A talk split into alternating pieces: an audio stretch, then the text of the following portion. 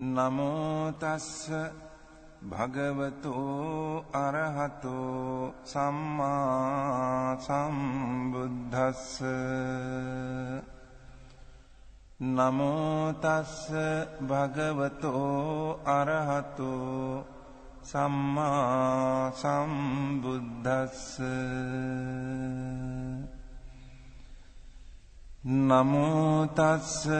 භගවතෝ අරහතෝ සම්මා සම්බුද්දස්ස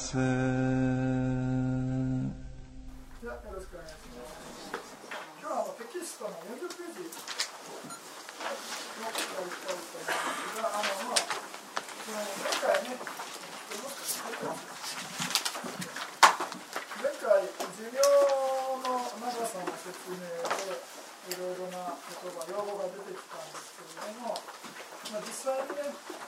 どうかっていう話をなんか計算してくれてまああのちょっとね現代の宇宙論とかの寿命から考えて、まあ、軽くオーバーしちゃうみたいな話なんで無理があるかもしれませんけれどもまあなんていうかね伸びてるとか縮んでるっていう概念もね基本的にはお釈迦様がまあブッダになる前ね長い間生まれ変わり死に変わりしてそれで、まあ、腹蜜を積んできましたよというのの説明でこういう、まあ、葬儀校とか出てるんですね。ですから、まあ、そういういかに、ね、長い話かっていうのを強調したいためにねいろいろな経緯みたいなのが出てきてると思うんで、まあ、実際にね、えー、どうかっていう話はまた別なんだろうね。それとあと、まあ、あのこういうことを言うと、まあ、信心がなくなる可能性があんまり言いたくないんですけどあの加工物の話とか皆さん聞いたことあります加工五物五物です。五物です、まあ、今ここんあの今の世界で今5人のブッダが現れるみたいなね。今4人目ですよね。あのゴータマですね。その前にも、えー、ブッダが現れてるわけですけれども、まあ、さ現れてるわけですが、まあ、そのブッダが現れるっていうのは、まあ、このこの世界っていうのはね銀河系ですよ、まあまあ、現代科学的に言うと、まあ、太陽系ですかね。太陽系が、まあ、できて、まあ、地球ができてでこの地球上で、まあ、ブッダが5人現れるみたいな感じなんですね。ですから、まあ、そういうようなことであのこういう計算してね、えーまあ、過去にそのお釈迦様がね仏法を説く前に、まあ、他にね文明があってそれでその時にまた仏教がねあの広がっててっていう話がもう3回その仏教が説かれてまた文明が滅びてっていうかね仏教がなくなってまた仏教があの真理が説かれるみたいなのを繰り返すみたいなそういうような概念ですね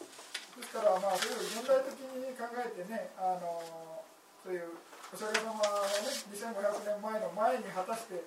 そういう仏教っていうかそういうものが文明がどれぐらいあったのかっていうのもねなかなかちょっと想像するのは非常に、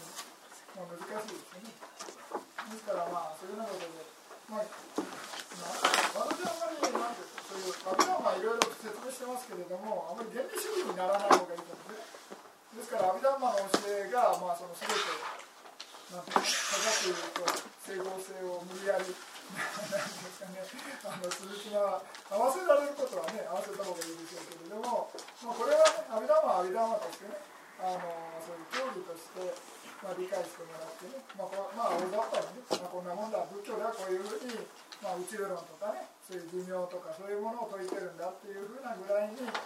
解してもらえればいいんじゃないかと思いますけどね。そうしないとまあ、ちょっとねそういう科学的な教えと違うっていうことが出てくるとね全部信じられないみたいな話になってくるんですそういうものっていうのは非常にもったいないと思うんですねですからまあいろいろなね現代科学から言えばどうかなっていうのがいっぱい出てくるあの物質の説明になってくると相当いろいろねあの科学的じゃないなっていうのいっぱい出てくると思うまあこれからやりますけれども、まあ、次回ぐらいからねやると思いますけどまあそういうものっていうのはね基本的にはまあそういうふうにね、説かれてるっていうのを勉強して学んでいくだけでね。まああの科学的じゃないとかそういう部分っていうのはちょっと置いといてもらった方がいいんじゃないかと。あくまでもね仏教っていうのは実践的に、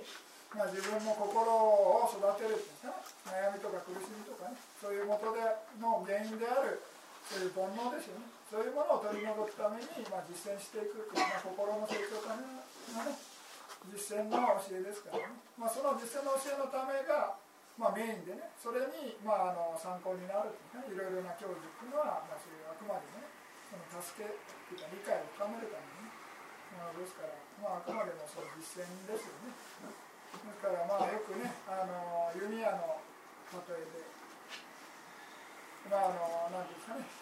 人がまあ誰かからね弓かなんか弓じゃないね矢が刺さっててね弓じゃないですね。矢がまあもう誰かがねあの矢を跳ね、まあ、その放に刺さってるとしますよね。それでまあ死にそうになってる人がね、まあ、その矢を放った人がどういう人かとかねどういう人種かとか男とか女とかねどういう方向から撃ったかとかっていうふうなのにこだわってねその、まあ、それが分かるまではその矢を抜かないみたいな感じでまあ、言ってたらまあ死んでしまうだろうみたいなねそういう説法があるわけですね。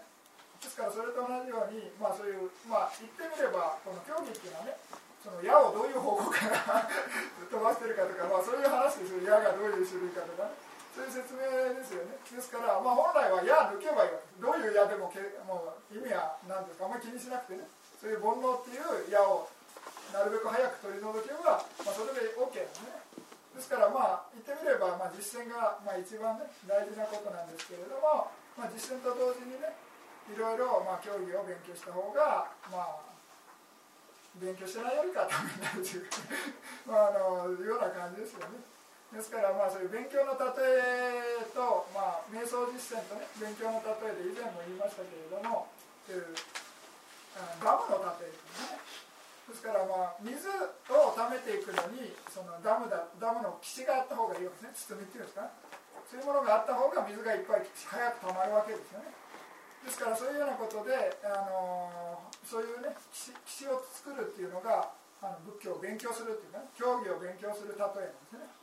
で水をどんどん溜めていくっていうのは何かというと瞑想実践ですね。瞑想実践で水をどんどん溜めていって、まあ、そういう岸をしっかり使っ作った方が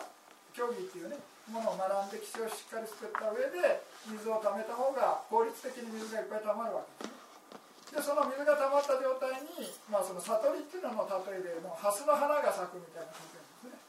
蓮の花がその、まあ、池池っていうかねダムの水の中にこう蓮の花が咲くみたいな感じでそういうようなことで、まあ、水がねたまった状態で初めて蓮の花が、ね、咲く可能性があるわけですね。ですからそういうようなことで、まあね、あの水がねどんどんどんどんあのそういう流れる以上にたまるんだったらまああまり記者いらないかもしれませんけど普通はね効率よ効率よく、まあ、貯めた方がいいっていうことです可能性としては、ですから、まあ、そういうようなことで、まあ、あの勉強していくっていうわけですけれども、まあ、大事なのはまあ瞑想実践ですね、うん、ですからまあいろいろね競技場まあちょっとね科学的じゃない話もいっぱい出てきますけれどもまあ、それはそれでまあこれはちょっとどうかなっていうのを置いとくみたいな。のがいいんじゃないかと私は思いますけどね。ですからまあ私は基本的にはまああのなんですね。あまり私の考えは基本的にあの 科学は科学ね。仏教は仏教しか思ってないんでね。ですからあくまでも科学っていうのはねあの物質を扱って、ね、証明していくっていうもので宗教というか、まあ、仏教はねあくまでも心の問題ですね。心の、まあ、そういうねどういうふうに心を育てていくかという、ね、ような問題ですからね。なかなかあのその、まあ、合わないとこっていうのは出てくるのはしょうがないかなとは思ってますけど、まあ、そんなことでねあのまた今日、えー、ちょっとこの話は置いといて、えー、その生まれ変わりのねもうちょっとやりたいこれまだやってませんよねこの表6の40の6の上のこの表そうですね。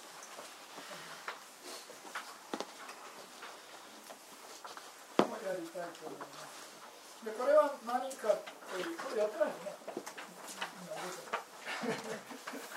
まあまあ、じゃあ、ちょっと、まあ、これをやりたいと思います。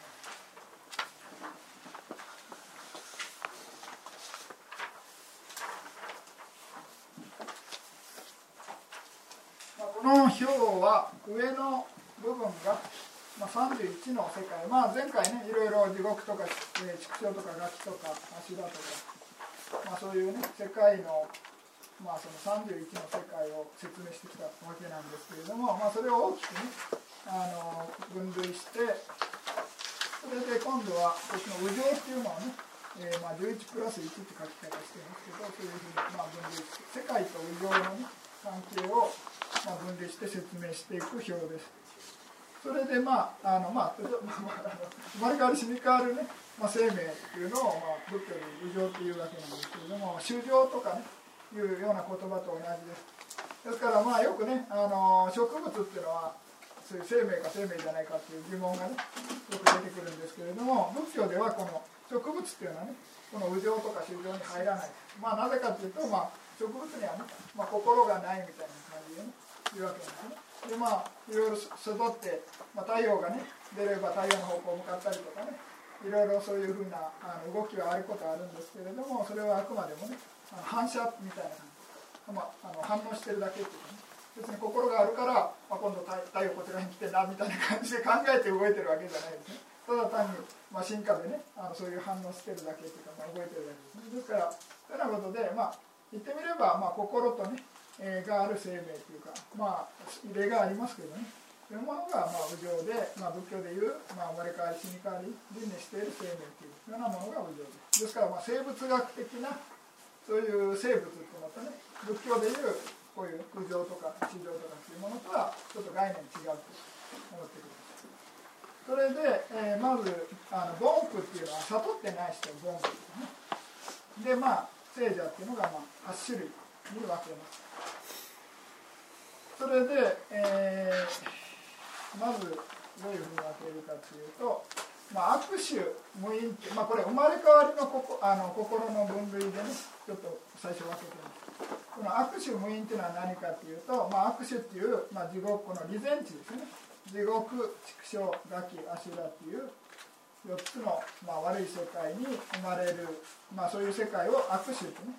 まあ、悪い世界。いうふうに言うわけなんですけど、まあ、そういう世界に生まれるには、まあえー、無因ってね、まああのえー、無因心で生まれ変わってるみたいな感じですね。ですからまあそういうあ、まあ、あの利前地に生まれてるのを悪種無因っていうふうな呼び方します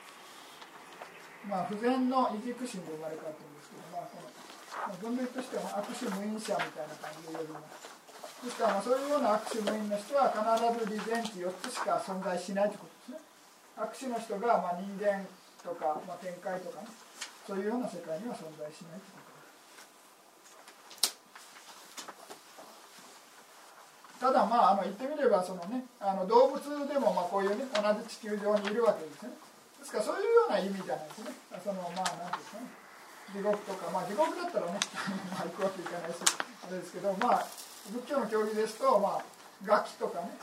そういうアシュラとか、まあ、人間とか畜生とかね。そういうものっていうのは、まあ、一応地球上でね共存してるみたいな感じなんだけれども、まあ、そういう、まあ、違う種類ですね、まあ、生命というかいうふうな感じで分かれていますですからまあ言ってみれば地獄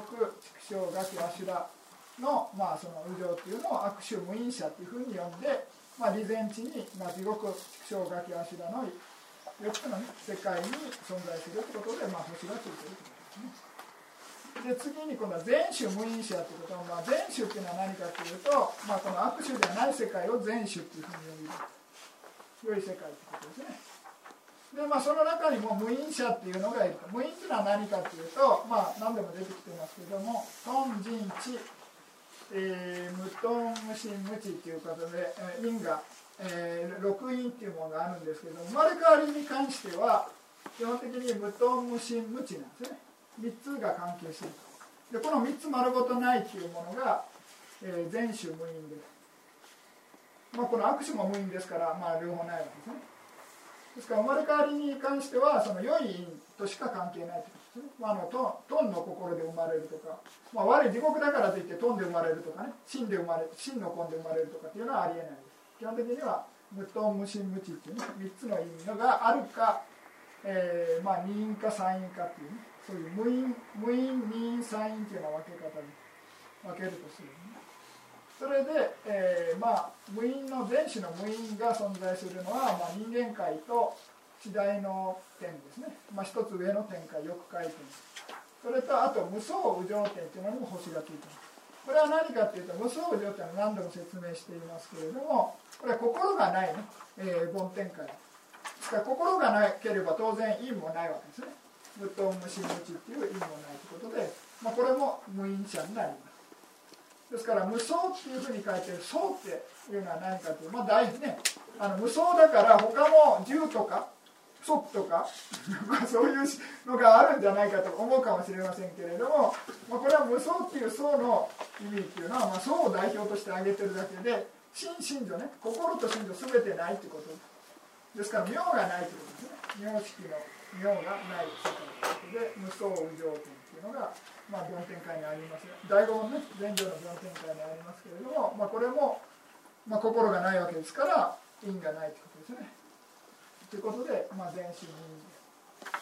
で次に、まあ、任意っていうのはどこに存在するかというと、まあ、欲回転、まあ、人間界と欲回転に任意者が存在するということですね。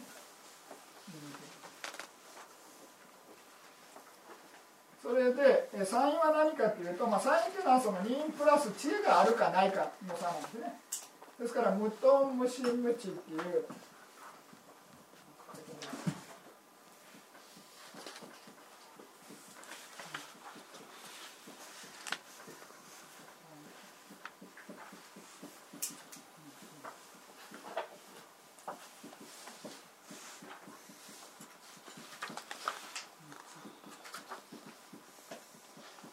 サインなんですけれどもこれが二因ですよね。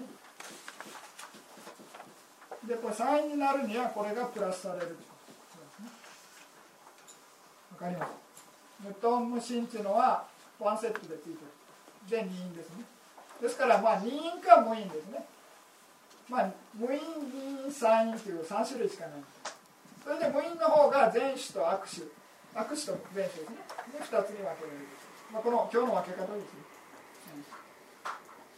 というような感じですからまあ知恵を持って生まれることができるというか、まあ、サインの生命っていうのはまあ一応広くて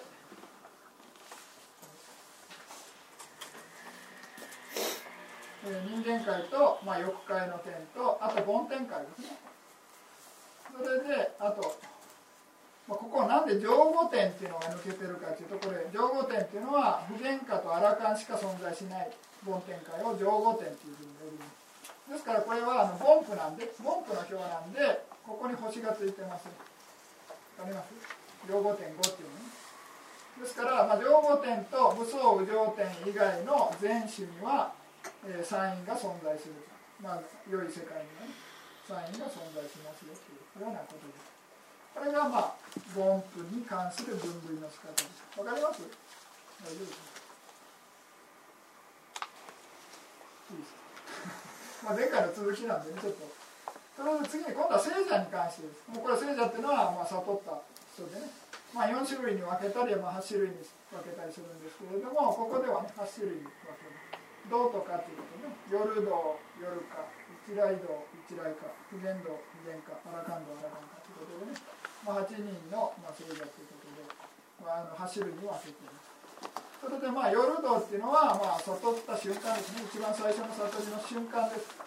ですからまあその瞬間が生じるた後もすぐに夜かっていう状態にかもう変わってしまうわけですね。間を置かずに、まあ、夜かっていうふうになってしまうですからまあ一応競技場では、まあ、悟った瞬間にねもうかに移るんで、まあ、夜道っていうのは一瞬しか存在しないでね。あの夜道っていうのはもう存在しないっていうのがまあ普通伝統的な解釈ですですからいや私も最近夜道になってみたいな話で あのまだ夜かでじゃないですけどみたいな話は、まあ、一応競技場ではありえません。ですからまあ夜道になったらもう自動的に夜かになってないとダメです。夜夜道にとどまってるっていうのは、まあ、まあ競技場だね。あの不可能です。ですから他の、えー、一来道も同じく一瞬で過ぎ去って一来間になる不言道も不言道で一瞬で不全感になって、まあ、アラカンドが同じくアラカンドが一瞬でその後アラカン化になるという。ことそれでまあ夜道が存在するっていうのは、まあ、悟れる場所っていうことですね。悟れるそういうあ空間っていうのはどこかっていうと、まあ、人間とかね地大脳天とかまた欲回転ですね。あと梵天界で言えば効果点というようなことです。それでまあ無双上天っていうのは当然心がないから、まあ、悟れるわけないですね。で情報点っていうのはこれはもう梵天じゃなくて失礼してあの不言化とかアラカンカとかねそういうようなあの普賢かアラカン老かっていうその高いレベルのね聖者しかいないんでこれも星がついてるんです、ね、あともう一つ大事なのは何かっていうと無色界地っていう、まあ、物あの物質がない梵天界ですね。物質がない梵天界っていうのは、まあえー、そういう法を聞くための、ねえー、機関である耳がないんでまあそういうね、えー、ブッダ以外とかね独学とかブッダ以外は、まあ、法を聞いてね悟るっていうふうに、まあ、教義上言われてるわけですね。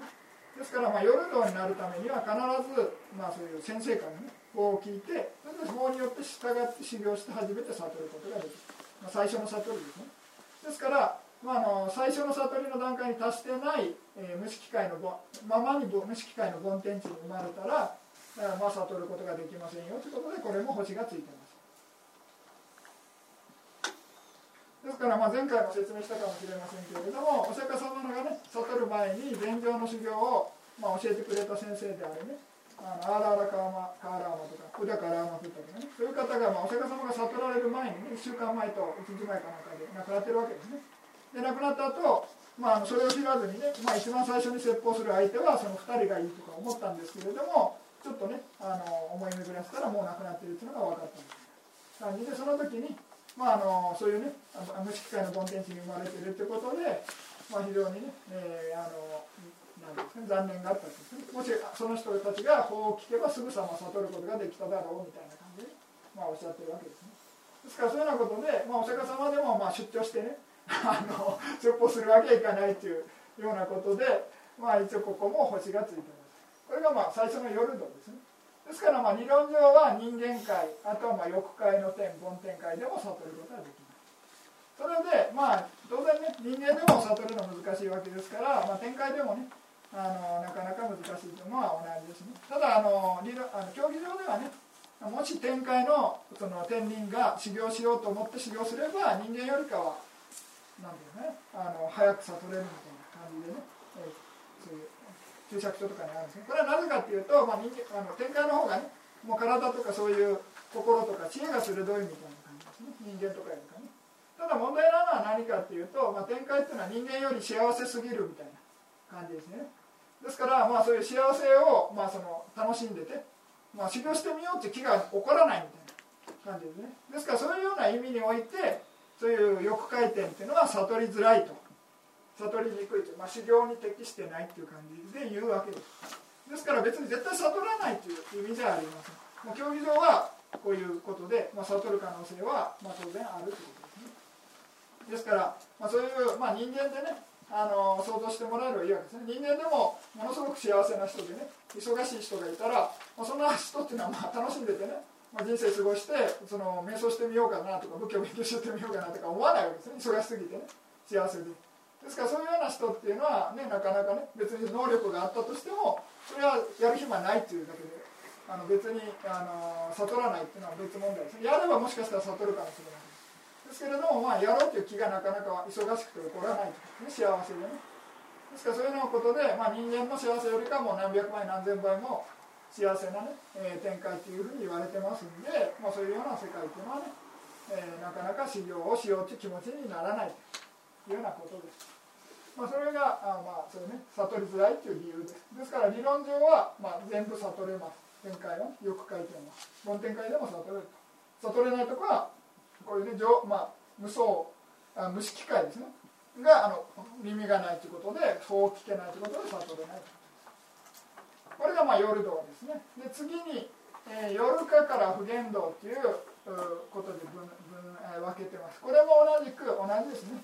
何が違うかっていうと無色界地っていう、まあ、あの物質がない梵天界でもこれ以上の聖者っていうのは存在する。というようなことこれはなぜかっていうと、まあ、そういう無色界の世界でのに生まれ変わる前に悟った状態で無色界に行けばその後もう瞑想の仕方っていうのが分かってるわけですね。ですから自分で次あの頑張って修行を続ければ、まあ、その後の聖者っていうのは、まあ、夜かから無限道までえー、存在するということ。まあこれあまあアラカンまでということですね。アラカンカまで存在するということ。ですまあこれ分類の仕方からこれちょっと不言動までしか入れてませんけれどもまあ一応これ星がついてます。で次に今度は不言かアラカンかアラカンどうかですね。これは何でこういうふうに分類してるかというとまあ情報点っていうねものをあの説明したいためにこの分類こっちにこれわざわざ別分けしてるんですね。用語点っていうね。用語点はこの3つの、えー、不言かアラカンどうかっていう聖者が存在する世界が情語点。5つの情語点ですですからまあそういう不言かとかアラカンどうかっていうのはまあ当然ね人間界にもいますし欲界点にもいるし、まあ、効果点にも存在するということですね。で情語点にもいるし無色界にもいるというようなことですからそういうようなことで、まあ、このね、えー、標語の見方です。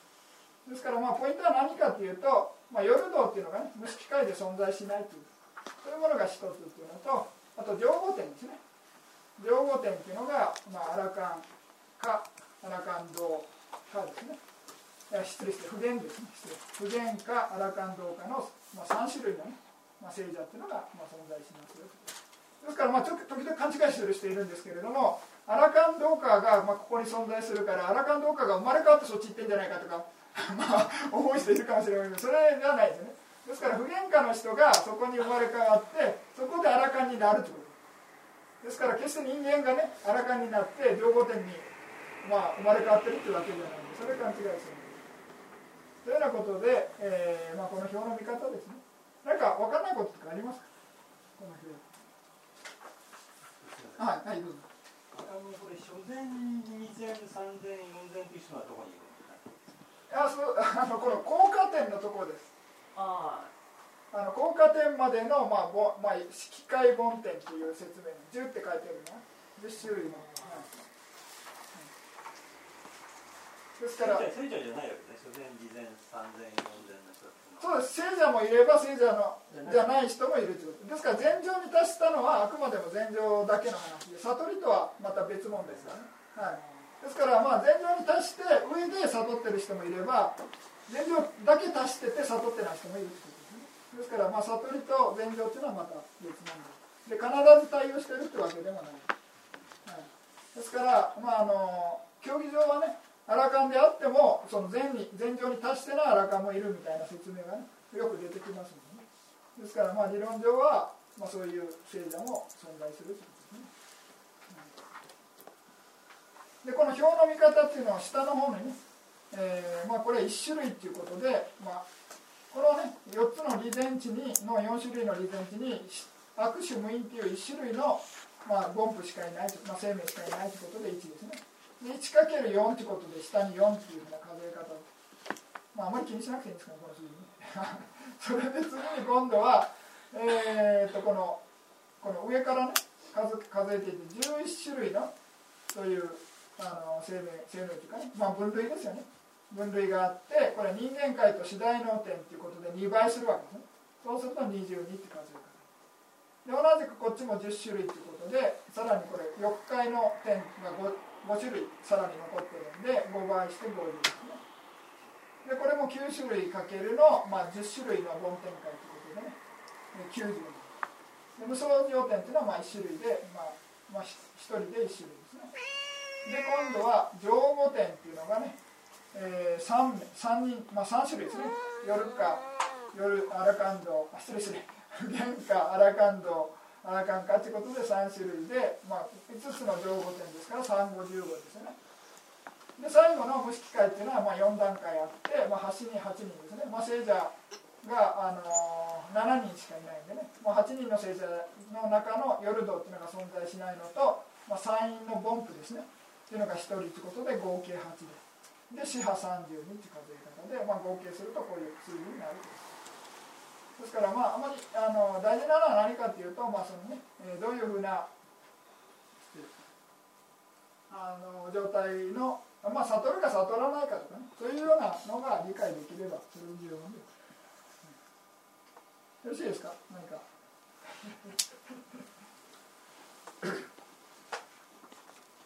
じゃあ次に、えー、次のページで業の説明に行きましょうか、まあ、世界の説明は一応見ますかね業の説明で業の説明っていうのはまず業とは何かっていうことで、まあ、仏教では、まあ、よくね普通の言葉だと、まあ、業と業の結果っていうのをごちゃ混ぜにあの用語として使うんですね日本語としてね。うん、で例えば交通事故であってね、まあ、亡くなったとすると、まあ、その悪業だみたいな感じで、まあ、言うわけですね。でもそれはあのももしね業が関係して亡くなったとしたらそれは業の結果として亡くなったわけですね。ですから別に交通事故に亡くなったのが悪業っていうわけではない。それはこう業の結果ですね。ですからそれをちょっとあの厳密にね理解してもらえた方がいい。まあ普通の言葉として使う分にはね別に問題ないんですけれどもあのね原因と結果がちょっと違いますよ。ですから業っていうのは何かっていうとまあ阿弥陀マ的に言うと業は死っていうね信条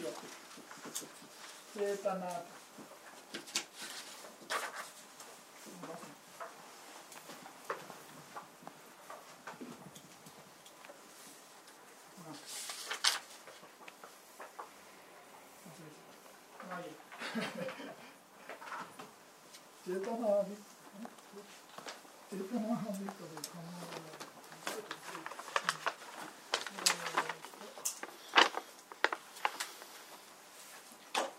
番後ろの表を開いてみます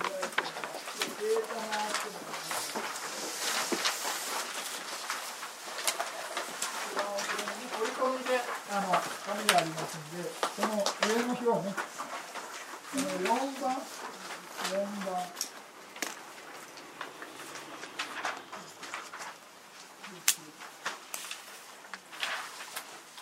番が死です。それでこれはあの最初のね「えー、苦一切心身上7」って書いてる「サブアチッタサーダラナティトシカ」というのが、まあ、全ての心と対応する心情に7種類ってことでその7種類の中に死心情っていうのが、まあ、あるってことですよね。ですからまあ勘違いしないでほしいのは、まあ、全ての心にチェータナっていうのがあるから全ての心が業を作るかっていうとまた別な話なんですね。で業を作る心は何かっていうと、まあ、全身不全身まあ欲界の欲界じゃないごめんなさい。あのあの何ですかね、えー、世間のね、まあ、悟りの同心っていうのがあります。全は道の心というのは全身ですけれどもそれをちょっと置いといて、まあえー、世間、ね、の全身不全身というのが業を作ります。ですから、まあ、表をね見てもらえれば12の不全心というのが、まあ、悪語を作るわけですね、まあ、悪語を作るというか、まあ、悪語になるということですね、まあ、悪語を作るということで次に前後というのは何かというと大前心ですね。大前下の方にとられればいいですけども大前心でさらに高いレベルの前進というのは色界前進5でさらに高いレベルの前進というのが無色界前進4です。ですからこの、えー、心というね、えー、12,8,5,4っていうね心が、えー、語を作るということ。善語悪語を作る。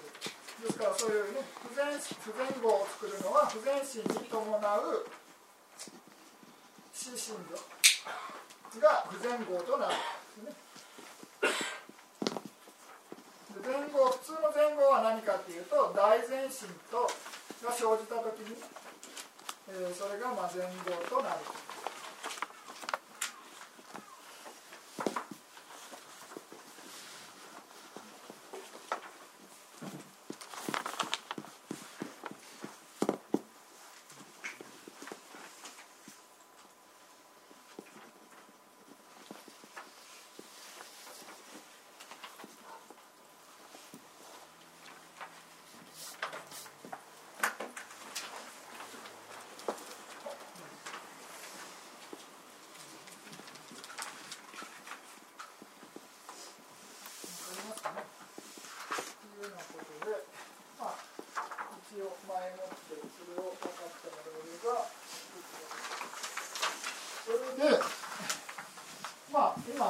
心ね不全心心あれ不安が不全が12ですね不全12大善8改善5無式改善無式改善4ですね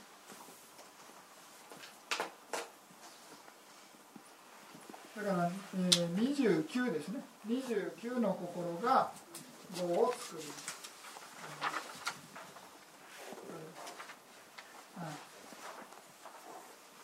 うん、ですから悪語は12種類しかまあまあ不全心と伴うね、えー、心心情ですからまあ悪語は12種類ですね。で、まあ、前後の方が、まあ、大前進8と、まあ、色界前進無色界前進、まあ、色界が5無色界が4ということですね。ですからまあこれ色界無色界というのは禅情の心です。ですからまあこれはちょっとね特殊な状態ですから置いといてもらってまあ禅情に達したことがない普通の人と関係するのはこの2つですね。この2つ、まあ、ちょっと見づらいです。不全心と大前進ですから、まあ、皆さんがね、えー、戒律を守ったりとか慈悲の瞑想したりヴィパサナの瞑想したりねいろいろまあためになるようなことをあのやったりとか思い浮かべたりとかね、まあ、そういうような場合っていうのは、まあ、全部大前進ですね。ですから悟るギリギリ前の心。前情に達するまでのギリギリ瞬間前の心まで大前進です。で悟れば悟れば出世権前進になるわけですね。前情に達すれば色界前進、まあ、さらに高いレベルの前情だと無色界前進になる。ですから、えー、普通は、まあ、前情とかね悟ってない人とはあの普通の凡夫でね前情に達してない凡夫っていうのはこの2つですね。不全か大善かってですからまあ20種類のね心で、まあ、前後悪語を作ってるってことですよね、ですからまこれがまあ原因となってねで将来、ま、結果を与えるみたいな。ですから原因の、まあ、ものがこの死信条ということですね。で心っていうのは瞬間瞬間生じ滅で、まあ、瞬間生じて滅して生じて滅してしてるわけですね。ですけれども、まあ、心っていうのが、まあ、当然ね悪い心が生じてもそれは瞬間的にまた滅するわけですね。しかし、まあ、これは業の不思議なところで、まあ、なぜかと言われても困るんですけれども まあ一応、まあ、心は瞬間に滅するんですけれどもその不全心が生じたら不全心とともに生じた心心情っていう力ですよね潜在的な力が、まあ、残って将来結果を与える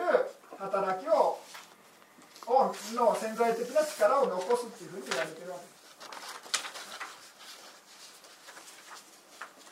ですからもう心っていうのはどんどんどんどんね心変化していって次から次に消滅して消えていってるわけですね。ですからもう何十年前の悪い心っていうのももう当然ね過ぎ去ったわけですけれどもその何十年前かの悪い心がの時に一緒に生じた心身情っていうのがねそういう時あのその時に生じた力っていうのが潜在的に潜んでて、まあ、どこに潜んでるかっていうわけじゃないですけれども 残っていて将来、まあ、チャンスがあったら、まあ、芽を出すみたいなね。そういうようなふうに、まあ、イメージしてもらったら分かりやすいと思いますですからよく棒の例えっていうのは目の例えですね。目っていうかあごめん種の例えですね目じゃなくて種の例えです。ですから種っていうのはまあ一応なんですよ。あの、まあ、知らない限りはねあの条件がそれば水分とかね土とかの土の栄養とか太陽の光とかそういう条件が全部揃ったら芽が出てきてね木がどんどん伸びていって最後には実をあの鳴らすなんですかね実をだあのつけるみたいな感じですね。ですからそういうようなことで種の状態でまあどっかにね溜まってりゃ分かりやすいんですけれどもまあ分かりづらいのは何かちょっと溜まってる場所とかねそういう空間がないわけですね。寺田仏教ではね。ですからそういうようなことで、まあ、一応心の相続に潜んでるみたいな。心っていうのは生じ滅生じ滅でずっと連続して続いてるわけです今までね。でたとえ我々が死んだとしても、まあ、将来また別なねせいで心が連続していって、まあ、アラカンでねがなくなるまでは心っていうのは止まらない生じ滅の繰り返しですからその心の連続にこのねいろいろな業っていうのが、まあ、潜んでてそれで結果を与えるチャンスが来たら、まあ結ね、あの結果が生じてくるというような感じで言われていますですからその結果っていうのをまあ、いじくっていうふうな呼び方するわけですね。ですからまあ第一章とかで勉強した通り、まあ、いじく心っていうのはいろいろあるわけですね。ですからそんなことで、まあ、いじく心が生じるってことです。でそれで、えーまあ、それがまあ前置きでこの語の説明をね伝統的にまあ4種類に分けて、まあ、4つのねグループで4種類に4つのグループ4種類の4つのグループで説明していきますそれでまず最初にこの作用による、まあ、死語死語というか4つの語ですねというような説明をします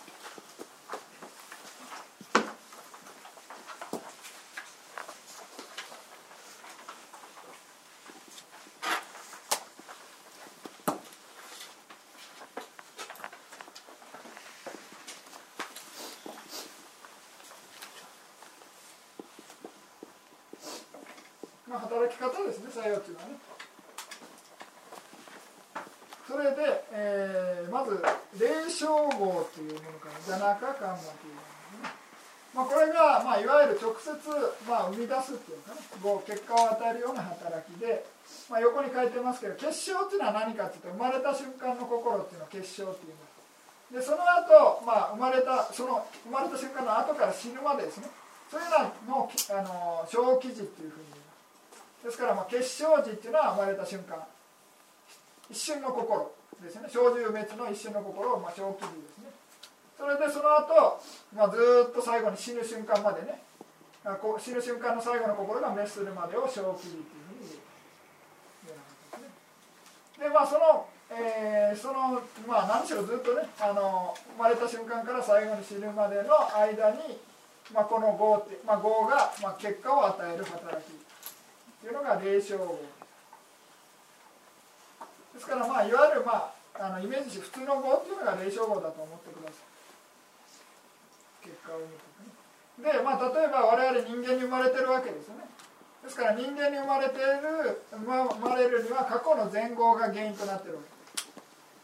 ですですからまあそういうようなね、えーその人間に生まれる、えーさせるようなね、えー生まれ変わりさせるような業っていうのがまあその霊障業ですね。でまた生きてる間にいろいろなねいいこと悪いことが起こるわけですね。そういうような出来事もその業がもし関係すればそれも霊障業ですよということです。でまあちょっと後で説明していけば少し分かると思います。で今度は指示号です。指示号っていうのは、まあ、霊障号があったらその霊障号を指示する、まあ、助ける働きですね。いうのがあの指示号で、まあ、自身では結果を起こせないみたいな、まあ、結果っていう意味がねちょっと上の霊障号っていう意味で。すで、まあ、これは何かっていうと例えば、まあ、悪い説明ですれば、まあ、犬に生まれたとしますよね。犬。で犬っていうのは、まあ、あの先ほどねあの握手無因なんですね。悪い世界に生まれ変わってるということ。ですですから生まれ変わりの号で言えば霊障号で言えば不全号ですね。不全号によって、まあ、犬に生まれたというようなこと。で犬に生まれたとしても例えば何ですかね。セレブかなんかわかんないですけれども。大金持ちのペットかなんかに生まれたとしたらまあ一応意外と何ですかね。犬としてはちょ、まあ、相当幸せっていうんですかね。いうような感じですね。ですからそういうようなものは何ていうんですか。その犬に生まれたんだけれども生きてる間ずっと指示号がいいってこと。指示号ね。例えば犬に生まれて例えば野良犬かなんかに生まれてねあの食べ物も大変ですごい痩せこけてなんか皮膚病かなんかかかっていて最後にはね保健所に捕まってみたいな 話したら指示号が悪いわけですね。ですから生まれ変わりに関しては霊障号ですね。あとはまあ生きてる間いろいろな出来事があってそれを指示する働きですね。そういうようなものも指示号です。ですからまあ例えば、まあ、人間に生まれたとしてもね例えば何ですかねあの貧乏な家に生まれてね苦労して育ったんだけれどもまあ大人になってねいろいろ商売とか始めたらもうどんどんどんどんうまくいったみたいな話ありますよね。そういうようなものは、まあ、当然本人の努力とかね知恵っていうのが、まあ、重要な役割をしてるんですけれども指示号っていうのも働いてるってこと。指示号の前後が働いてるってことですね、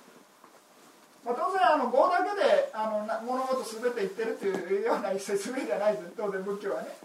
ですからまあ今語の説明してるんで語の話してるだけの話で、まあ、当然本人努力しないと話にならないわけですね。知恵使ってね。ですから、まあ、あの語だけって言うんだったら宝くじねたまたま道で拾ったらね何億円当たったみたいな感じだったらそれは語かもしれないです宝くじ当たるのでも買わないといけないですか。ですからまあそういうようなことで、まあ、何やるにしてもねうまくいくにはまあ当然本人努力してね知恵使っていかないといけないです。からまあその話はちょっと置いといて今業の説明だけなんでね。業の話してます。ですからまあいろいろねいいいいことがあったりとかねいい状態になるっていうのは、まあ、指示号が働いてるということですね。ですから連勝号でまあまあいい結果、まあ、いい号悪悪い号があると、まあ、いい結果悪い結果が生じてでそのいい結果が続くようにとかねいうのがまあ指示号で今度は逆に悪い方ですね。悪い方が続くようにっていうのも指示号っていうふうにまあ解釈する場合もあります。ですからまあ例えばまあ人間で生まれてねなんか病気かなんかになって病気がなかなか治らないというのは悪い方の指示号が働いているみたいな感じですね。ですからまあそういうようなことで、まあ、何しろ霊障号が、まあ、結晶時とか、まあ、小期時にまあいろいろ結果を与え、まあ、結果を与える場合ある時に、まあ、それを支持する働きの号っていうのがね指示号。ですで次に今度は妨害号、まあ、名前の通りです想像しやすいですね、まあ、名前が分かりやすいです。今度妨害号ってのは他の号を邪魔する号です。ですからまあ例えばね人間に生まれて結構いろいろねうまくいってたのに急に原因不明の病気にかかってねあの苦しんだりとかねなんかもういきなりあの商売うまくなんかなねなんか悪いこと連続起こってね、えー、悪い状態に商売うまくいかなくなったりとか、まあ、そういうようなっていうのはまあ語で言えばね、まあ、そういう妨害語が働いてるみたいな、まあ、必ずそうだっていうわけじゃないですね。当然ね、まあ、他にもいろいろ原因があると思いますけれどもそういうようなことで、まあ、妨害するような語ですね。それでまあ今度は逆にいい方悪い方がね、えー、まあその悪い語を妨害することによっていい方いい方になるっていうふうな解釈もできますね。ですからまあそういうのは、まあ、両方できるということ指示語と同じですね。指示語も、まあ、悪い方を指示したりいい方を指示したりするように今度は妨害語も悪い方を指示あの妨害したりいい方を妨害したりするっていうふうな可能性っていうので解釈することもできるという。で次に殺害号っていうのは、まあ、霊障号があったらそれをもう妨害するとかするレベルじゃなくて本当にもう止めるば止めるっていうかね、まあ、消し去るぐらいの働きをするっていうのが殺害号ってことでこの殺害号の例は何かっていうと、えー、令和だったんですかね。あの長老がまああのあの人はあの悟ってはいなかったんですけれども、まあ、禅情に達してね神通力を持っていたみたいな話なんでね。でそういうような神通力を持っていたのが、まあ、そのブッダをねあの殺そうとして努力したりとかあとサンガを分裂させようとしたりとかね。あとはまあそのアジアトサトをあのそそのかしてね王様を、まあ、父親ね殺させるように仕向けたみたいな話の悪号によってね今まで持ってたその禅情のね、えー、心とかあとはあれですねあの神通力っていうのが機能しなくなったみたいな感じで言われてます。そういうようなね殺害号ですね。で今度はいい方の場合ですとあアングリマーラーですね。アングリマーラーっていうのはまああの経典ではねあの仙人とかまあ、いっぱい人殺してるわけですよ、まあ、仙人殺したかどうか分かんないですけれども、まあ、何しろあの注釈書だとね1000人以上ですね。これなんで仙人以上かっていう話になってるとかというと最初にあの人殺して指を集めてる時っていうのは集めた後あの木の下かなんか置いてたみたいなんですね。それで木下に置いてると鳥とか犬とか来て持ってくみたいな感じで せっかく集めたのが 無駄になったみたいな感じででそれじゃまずいってことでわざわざね紐つけて首にぶら下げてそれでどんどん、ね、あの盗まれないようにね鳥とか動物から持っていかれないようにってことでやり直したんです。だからだから千人あ、まあ、一応1000人以上殺してるっていうのが、まあ、注釈書のねあの解釈、まあ、それはまあねあの、まあ、話なんで別に。あの他かどうか見せないですまあ一応そういうようなことで、まあ、人をものすごく殺してるわけですね。でその殺したあの普通だったらね、まあ、それだけ殺せば、まあ、当然地獄に落ちるのは確実ですし、ね、まあ、1人殺しても地獄に落ちるしまあ落ちる原因になるしあとはね人間じゃなくてもねいろいろな、まあ、畜生とかそういう動物とかねそういうものをこあのそういう生命をねあの怒りの心で殺すと、まあ、悪い世界に生まれ変わるね、えー、悪号になるわけですね。でその悪号が、まあ、本来ね地獄に落ちるようなものすごい悪号を、まあ、お釈迦様っていうね、まあ、善友に出会うことによって、まあ、頑張って修行してね、まあ、アラカンカっていうのを得たわけですね。でアラカンっていうのはもう二度と生まれ変わらないわけですから、まあ、地獄に生まれ変わるっていうのも一応殺害してしまったということ。です、まあ、生きてる間はね当然ねあの殺人鬼だったからみんなからね非難されたりとかいろいろ苦しい思いしたかもしれませんけれども、まあ、アラカンのねその寿命が過ぎて、まあ、死んでしまう、まあ、涅槃に入ってしまえばね、まあ、もうそれで、えー二度と生まれ変わらないわけで、まあ、その時ね最後のせいで、まあ、1000人以上殺したっていう悪号っていうのはもうアラカン家の前後によってアラカン道家ですね。道の前後によってもう殺害してしまったというようなことで。すですからそういうようなことで、えーまあ業をね止めてしまうというかいうような働きが、まあ、殺害業ですね。ですからそういうようなことで、まあ、業に関してね働き方に関してこの4つをね理解してもらえればまああのいいと思います。でまあ皆さんが一番最初にね「ナモタッサ」とか唱えますよね。でそれは何かというと、まあ、あの瞑想瞑想ですね勉強中にねいろいろ妨妨害とかが生じないようにねする働きがあって、まあ、やるみたいな。言われてるんですね。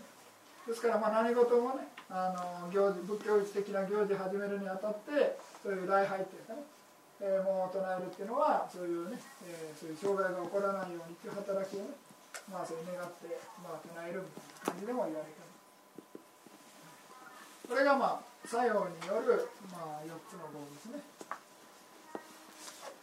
何か質問ありますか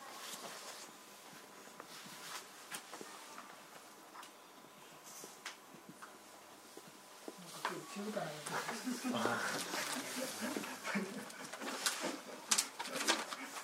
まあまあ今日は気持ちゆっくりめに話してるんですけど分かります？十分早い。なんか早すぎとか言われたんで早すぎて日本語が分からない。阿弥陀の前に日本語が分からない。クレームがついた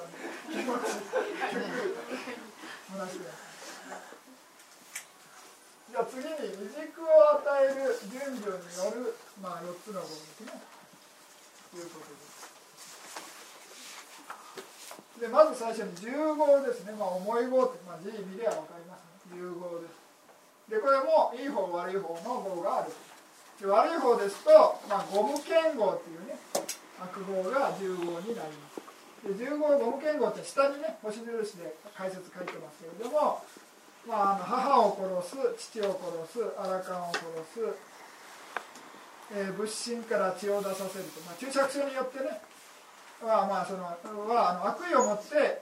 まあ、誰もブッダの体から血を流させることができないみたいな注釈なんですね。ですからまあ一応血豆みたいな感じで注釈します。それで5番目っていうのはサンガを分裂させるででこれサンガを分裂させることっていうのは、まあ、それお坊さんがしか、まあ、サンガしかできないんですね。あの出家者しかできない。ですから、まあ、在家の人が参加の参加の分裂に思いっきり協力したとしても分裂あのこの10号にはならないですね。10号に近い号ぐらいにはなりますけれども 10号にはなりません一応理論上ね。ですからまあ一応皆さん安心してほしいのはまあもうもうもうすでに人殺したっていう人がいたとしても、まあ、母を殺す父を殺すっていうふうな、ね、ことをやってなければまあ大丈夫だしあとアラカンを殺すっていうのはちょっとまずいのが例えばこの人アラカンだって思わなくても殺しちゃったらで実はアラカンだったっていうとこれに引っかかっちゃうんでね。わかります？あともう一つあの母を殺すとかっていうのが、まあ、父を殺すの方が分かりやすいと思う。2人でね例えばあのハンティングに行ったとしますよね。それで間違えて獣だと思ってね撃ったら実は父親だったみたいな。感じで殺意全然ないじゃないですか。でも一応これあのに当たるみたいな感じで。す注釈書ではね。ですから殺意あるなし関係なしに行為を起こして実際に死んだらまあそれに引っかかるみたいな感じです。ですからまあよくねあのーまあその注釈書の話ですけどねまあ戦争でね、まあ、注釈注釈あの的な解釈なんですけど戦争で例えば空爆するじゃないですか。どっかの町を何人も死ぬわけですよね。その中にアラカンでも入ってたら まあ悪いことじゃないんですけれどもまああのこれにも入ると当然ね。ですからまあ別にこの人がアラカンだっていうことを分かっててじゃあ殺そうっていうふうなわけじゃない。結果的にアラカンだったらとかね父とか母だったら、まあ、そういうふうに入ってしまうということで。すあともう一つなんかその普通凡夫の状態っていうかねっていう人をすごいいじめて暴力振るって、まあ、死にそうになるわけですね。で死にそうになったその人が頑張ってその瞬間瞑想してアラカンになったら、まあ、その 何ていうんですかね障害を与えて死ぬ原因を作った人っていうのはこれに引っかかる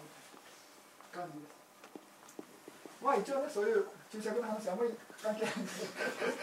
大丈夫だと思いますけれども、まあ、そういうようなことで、まあ、あのゴム言語っていうのはねあの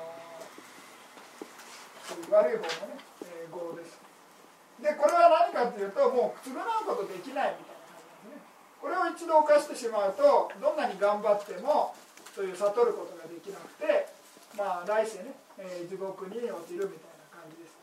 ですからアングリマーラっていうのは、まあ、先ほどね1000人以上殺したみたいな話があるんですけれども、まあ、その最後にね自分の母親を殺そうとした時に、まあ、お釈迦様が行ってね説法して、まあ、あの殺すのをやめさせたわけですね。ですからまあそういうようなことであのもしアングリマーラが母親を殺してたら、まあ、どんなに頑張っても悟ることができなかった。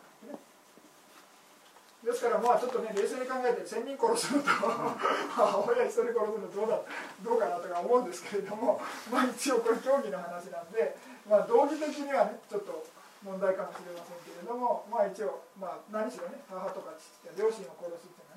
いうのはね非常に重い罪だっていうのは仏教で言ってるってことですね。で、えー、それがまあ悪い方の15ですね、これはもう完全に一度犯してしまうともうどうすることもできないですからそれ言ってみればこの5つ以外だったらなんとかなるってことですね。なんとかなるっていうかまあ頑張って修行すればあのあらかんになりゃ大丈夫ですけどね。まあ悟れば大丈夫ですね一応ね。まあ最低ね夜夜道のね悟りに達すれば悪い世界に生まれ変わらないわけですからねですからもし根性でねなんかあの非常に悪い行為をしてたら、まあ、ゴム剣豪以外のね非常に重い罪を犯しててただまあ頑張って修行してね最初の悟りに達すれば、まあ、とりあえず悪い世界には生まれ変わらないですね、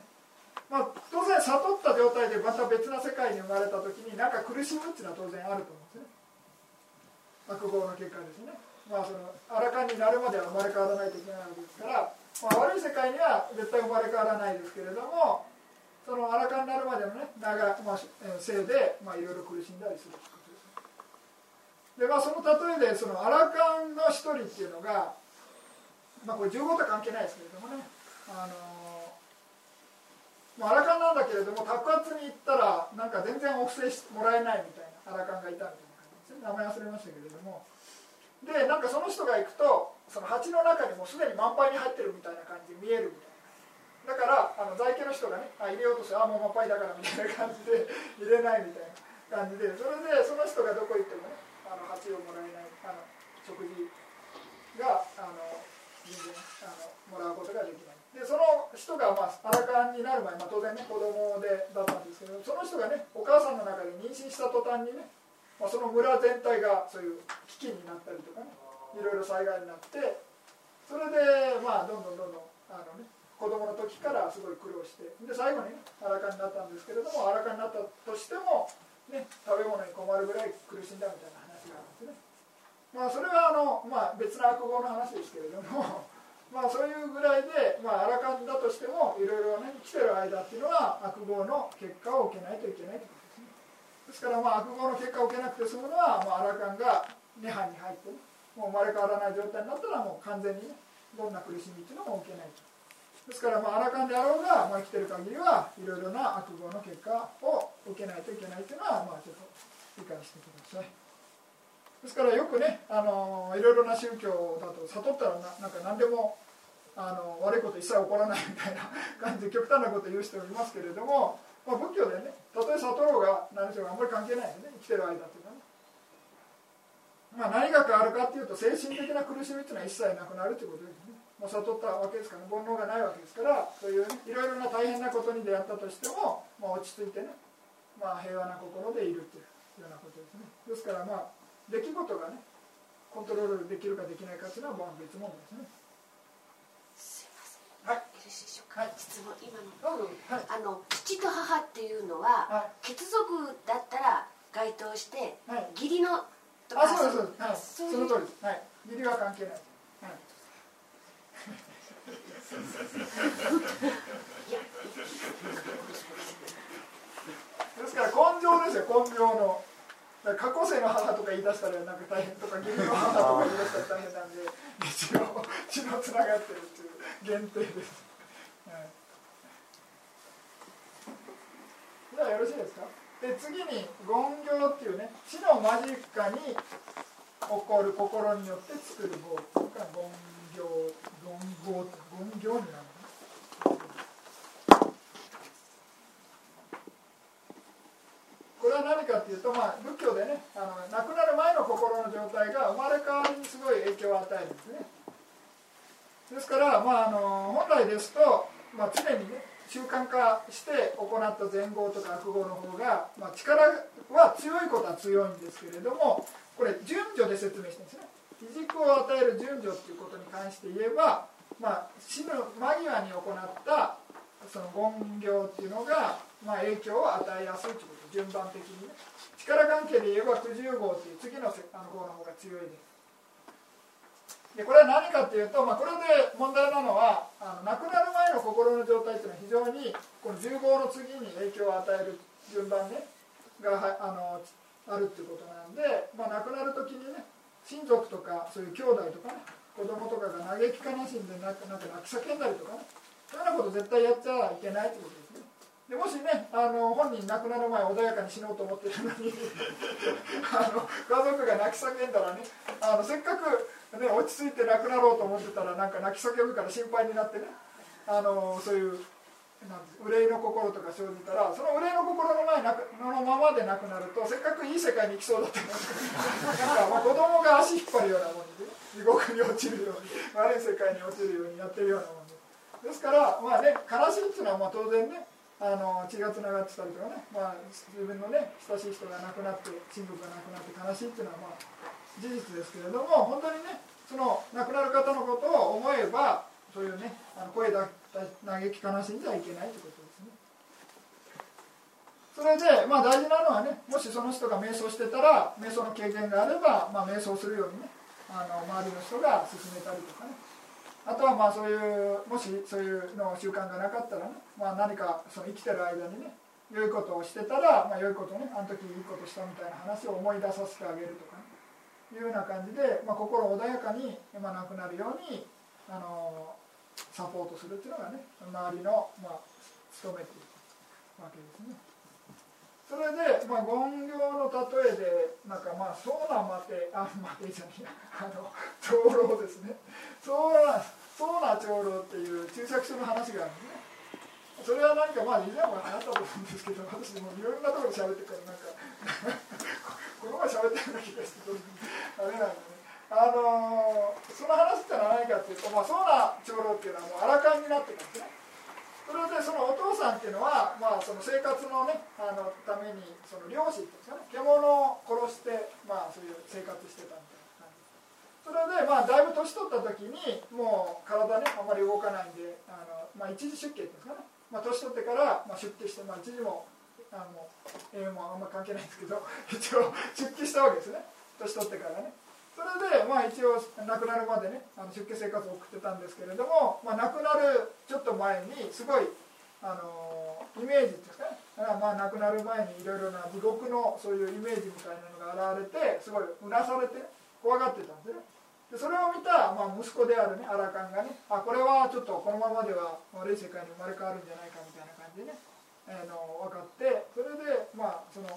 お父さんであるあのお坊さんをねパゴダの近くに連れて行ってね。で周りに花とかを用意してそれでまあ一応気持ちでねあの体動かないんで、まあ、気持ちで、まあ、その仏塔に花を捧げてねお布施しなさいみたいな感じで言って、まあ、気持ちでねお布施したわけですけどそしたらまあそういうね今まであった悪いイメージとかが収まってねその天界のねまあその天女とかが見えてきたみたいな感じででそのまま亡くなったみたいな感じですね。ですからこの散々ねまあいいこと悪いことやってて亡くなる前にこれやればいいじゃないかと思ったら、まあ、そういう話じゃなくてね。あのあのまあそういうねあのアラカンの息子がいりゃまあこれぐらいやってくれるかもしれないけども、まあ、いない人はまあやめたほしいそれでまあ亡くなった後ね当然ねあの良い世界に行ったとしてもそこからまた落ちた場合は地獄に行く業っていうのは残ってるわけですね。ですからまあ当然あのなんていうんですかね。悪いい世界に行っても、まあ、悪語は残ってるわけ。ですでまあそのオチとしては、まあ、あの息子のアラカンが天界にわざわざ行ってね。それでまあ天人になった元お父さんに、まあ、説法してね。でその元お父さんの天人が、まあ、夜間になったみたいな感じですね。で夜間になれば、まあ、その悪い世界には行かないわけですね。ですからそういうようなことで、まあ、あの亡くなる前のね心の状態というのは、まあ、非常に重要なんでね、えーまあ、次の順番としては、まあ、10号の次にぐらい、えー、あのの順番になってますよということです。これがまあ言行ですね。で次に九十号これは習慣化された号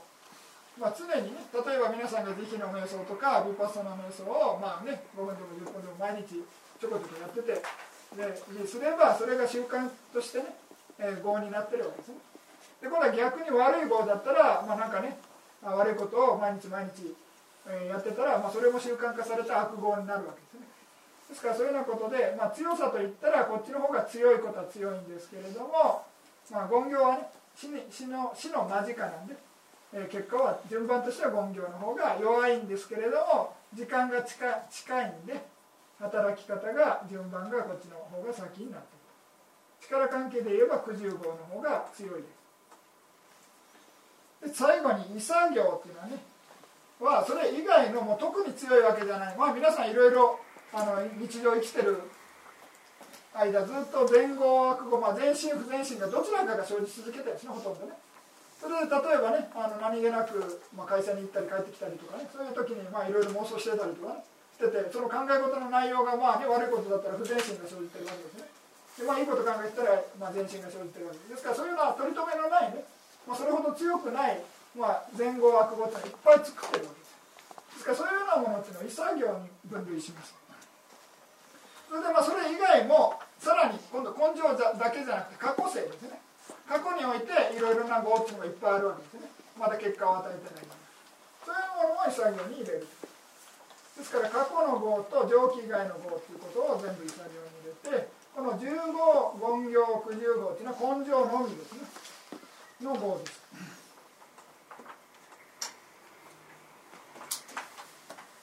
ですからまあ、イ作業が、まあ、なんで重要かっていうと例えばその動物でね肉食の動物トラかなんかだったら、まあ、生まれてからずっと死ぬまでねあの殺生して生き続けてるわけですね。ですからそういう生命っていうのは、まあ、理論上だと、まあ、良い世界に生まれる変わるチャンスっていうのはなかなか難しいわけですね。ですからそういうようなことで、まあ、そういう悪い状態に生まれてるそのね生命が生まれ変わるにはこの異作業っていうのがね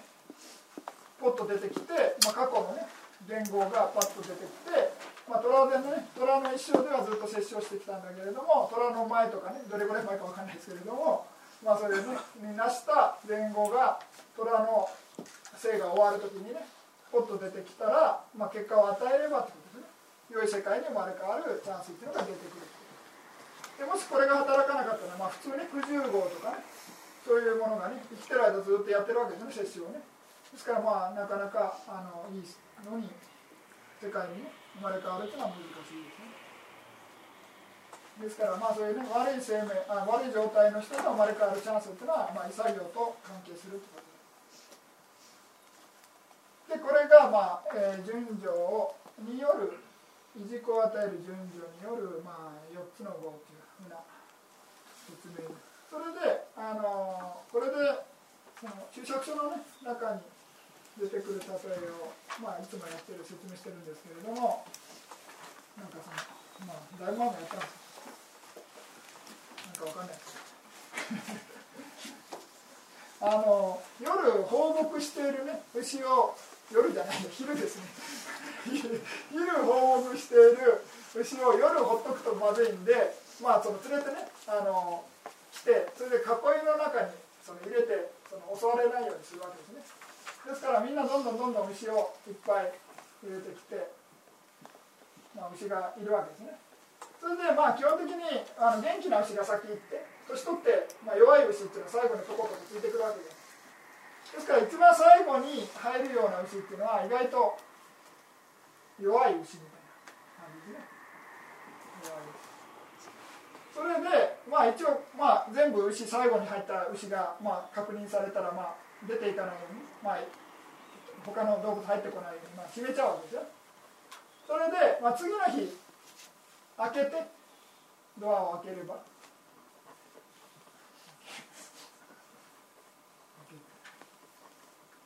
開けたらどの牛が最初に出るかまあ分かんない。まあ一応確率的には近あの牛が最後に入ったのが、まあ、近くにね、まあ、うずくまって寝てるからまあまあ開けたらバッと起きてねこれが真っ先出るんじゃないかってことですね。ですからこの例えは何かっていうとえらいなあの前置き長かったんですけれども これは権行の例えなんですね。権行っていうのは弱い牛の例えみたいな感じでまあまああの亡くなる間際にね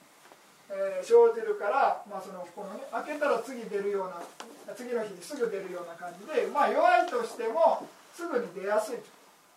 ですから権行のね、えー、例えというのは弱い、ね、囲いの中に、ね、入れた弱い牛みたいなで九十号っていうのは何かというと、まあ、何度も何度もね生きてる間号を積んでるわけですね前後をね。その度その度号がいっぱいあるわけですから、まあ、例えばねいっぱい入ってる牛みたいなで確率的に言えばこれが出なきゃったらこれいっぱいある方がのどれが出るのは確実ですよね。ですからその次の確率っていうのはあの90号が出るで10号っていうのは何かっていうと、まあ、このものすごい暴れ牛みたいなのがね1匹いると、まあ、どんなに弱い牛が近くにいようが他に牛がいっぱいいようがこの押しのけて出てしまうみたいなですからこれがまあ真っ先10、ね、あの10号っていうのは暴れ牛みたいな感じであの全てを押しのけて、ね、全部出てしまうから真っ先一番のあのもし10号があればね一番最初に結果を与えますよということです。ですからまあこういうね、えー、例えをちょっとイメージで覚えてもらえればいいんじゃないかと思います、まあ、これはまあ順番ですね。い軸を与える順番の4つの分類の仕方です。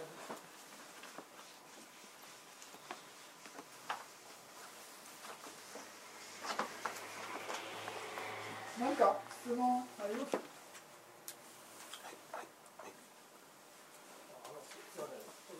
はい。ゴム原稿の最後に書い。てある階段におい。て同時にっていうのはあれなんていうの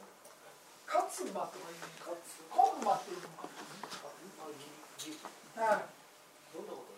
あの正式になんで、まあ、出家の儀式とかあのウポサタとか正式行事があるんですね。なんかスナート名番亭三号とか言ってなんかその正式な文言があるんです。ですからそういうあ正式な儀式を同時にやるみたいな感じ。ですから、まあ、例えば何ていうんですかそのお坊さんがいてグループが分かれるただ単にグループが分かれるっていうのは三段の分裂にならない。まあ競技が同じだったら問題ないですね。例えばこの A っていう坊さんのグループと B っていう坊さんの坊さんのグループがあるとしますよね。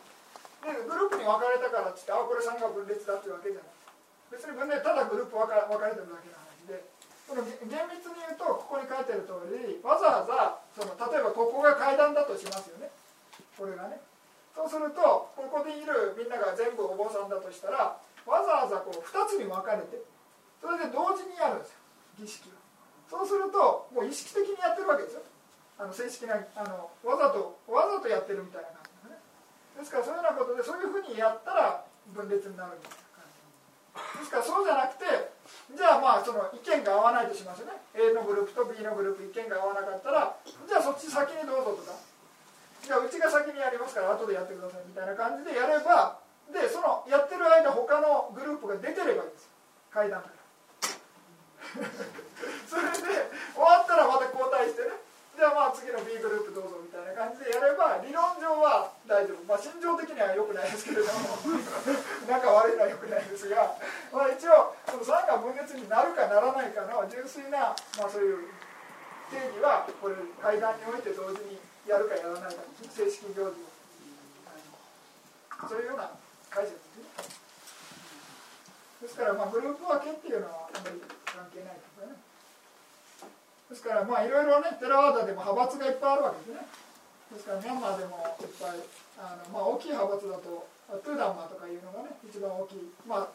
なんで大きいかというと残りを全部トゥダンマって呼んでるだけなんで。す ですから細かいグループを、まあ、例えば守衛人とかねいろいろあの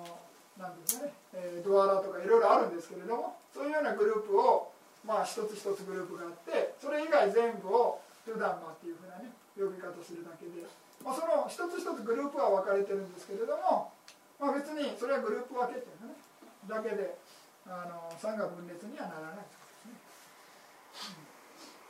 でまああの話があれなんですけどその仏典決議を1955年にねミャンマーで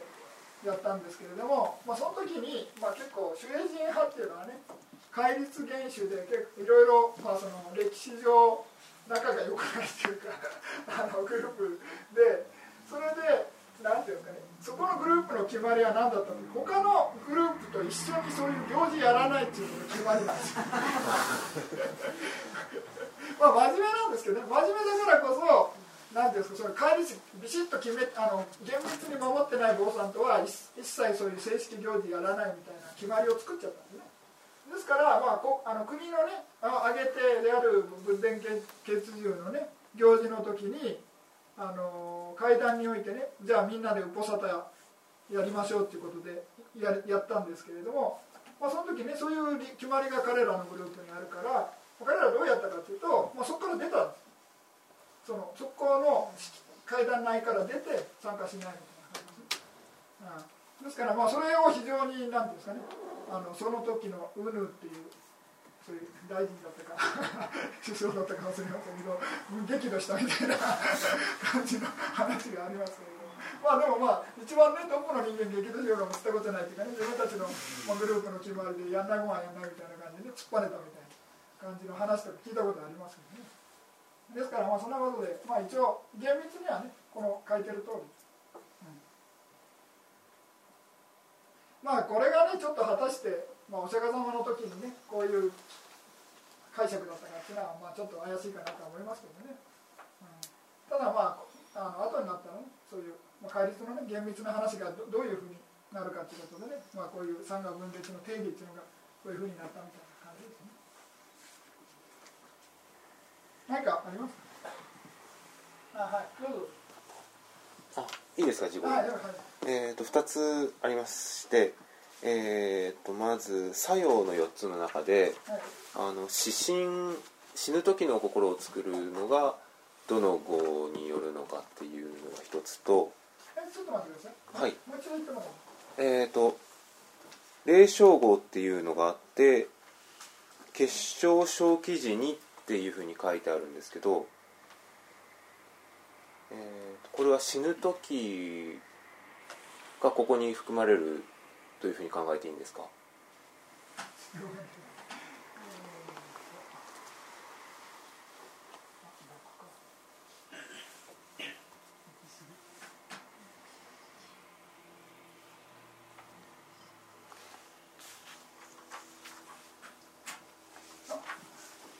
死ぬ時の棒っていうのは何かっていう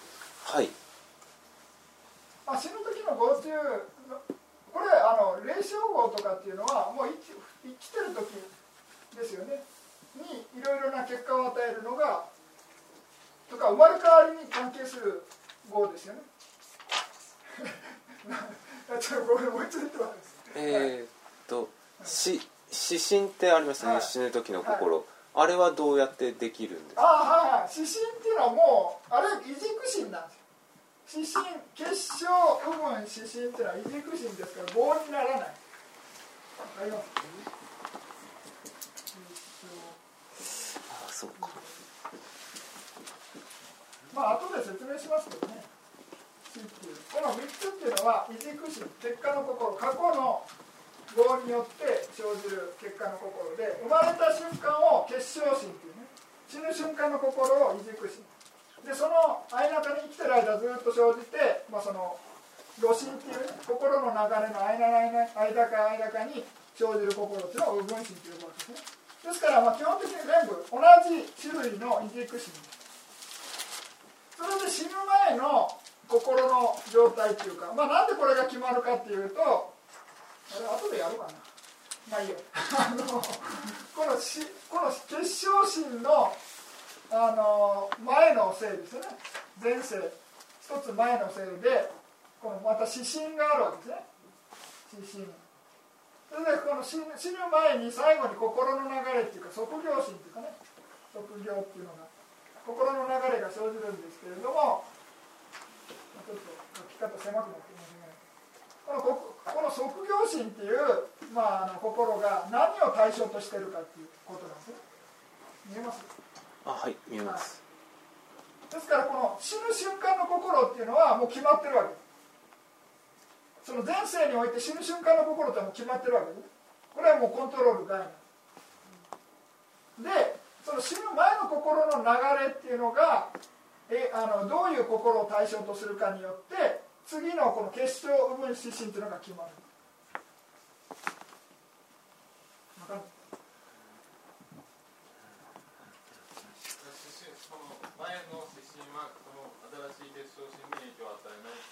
もちろんもちろん。はい。ですからこの指針っていうのも決まっててもしこれがけけあの結果を与えたらずっと同じじゃないですか。変わりようないです。ずっと。これと、まあ、これはずっと生きてる間は同じですよ。で変わるチャンスっていうのはこの死ぬ前の心の卒業心が何を取ってるかによって次のせいで変わっていく。ん。です、ですからそのかもう生まれ変わったらこれ人間じゃない。です人間に生まれ変わったとしますよね。そしたら人間からいきなり途中で犬になったりしますよね。犬とか猫とか。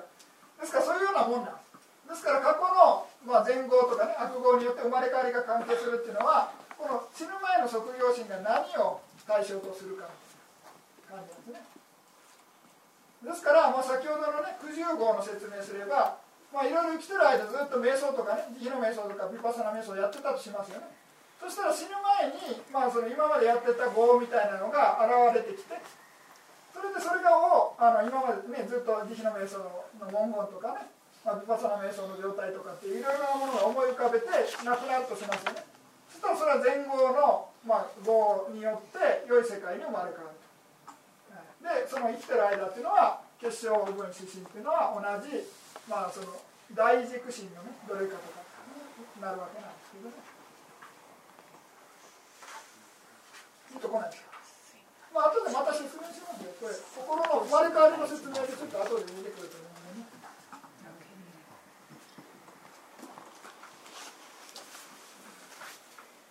はい、それについては分かりました、あともう一つあのえっ、ー、と10号の話で、えっ、ー、と恋でなくても例えば父を殺したら10号になるという話だったんですけれども、はい、あの自分に当てはめて考えてみるとあ当てはめてっていうか多分殺した自分のせいで死んだんだって分かった時に多分一番ショックを受けると思うんですけどその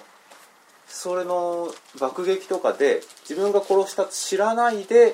ずっといた場合はどうなるんですか？知ってる知らない関係ない。ってことは知らなくてもななぜか知らないけど悪いことばかりに会うようになるってことですかね？いやいやだから知らなくても生きてる間関係ないです死んだ後地獄に落ちるっていう生きてる間は別にいいことあるかもしれないですね。悪いことあるとか問題は関係ない。です生きてるのは問題ないですね。じゃあ自覚がなくても15を積んでる可能性はある。そうですそうです。はい。その通り。まあ、これは競技の話なんで、ね、あれですけどただまああの、はいまあ、あの前ブログかなんかで書いたんでちょっと結構いろいろみんな心配したみたいな話が。あのよく今ねその末期医療でそういう止めるか止めないかみたいな話っていうのはこれに引っかかるんじゃないかみたいな話をねあのアメリカの大統領が言ってであのなんか止めてくれみたいなこと言わない方がいいみたいな感じでね、まあ、お医者さんが勝手に判断してくれればいいですよ。けれども、まあ、そういうわけにもいかない、まあ、法律上ね身内がね言わないと止めるわけにはいかないのかどうなってるのか分かりませんけれどなんていうんですかね。こういうのに引っかかる可能性があるんで、まあ、避けたがいいみたいな感じでね、まあ、おっしゃってるんですけどね。まあでも現代的に言うとね非常に難しいですよね。もう身内が言わないとね。ダメだし、まあ、本人がねあの病気になる前からねやこういうふうにやってくれって言われてたらね、まあ、それに従ってやりますっていうことでね。あの問題ないかもしれないですけどね。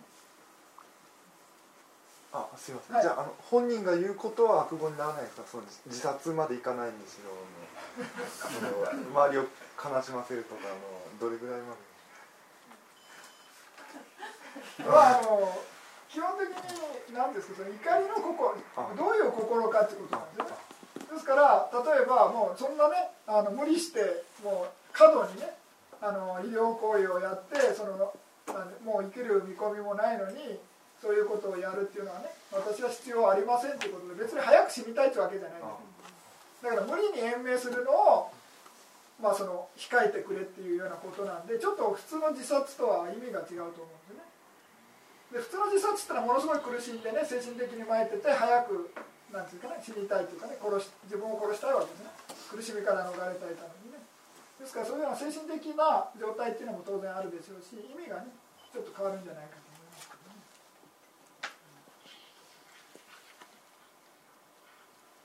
ななんかあります？大丈夫。でちょっと、まあ、時間10分ぐらい休憩しましょう。でこの時計で3時？10分までね、です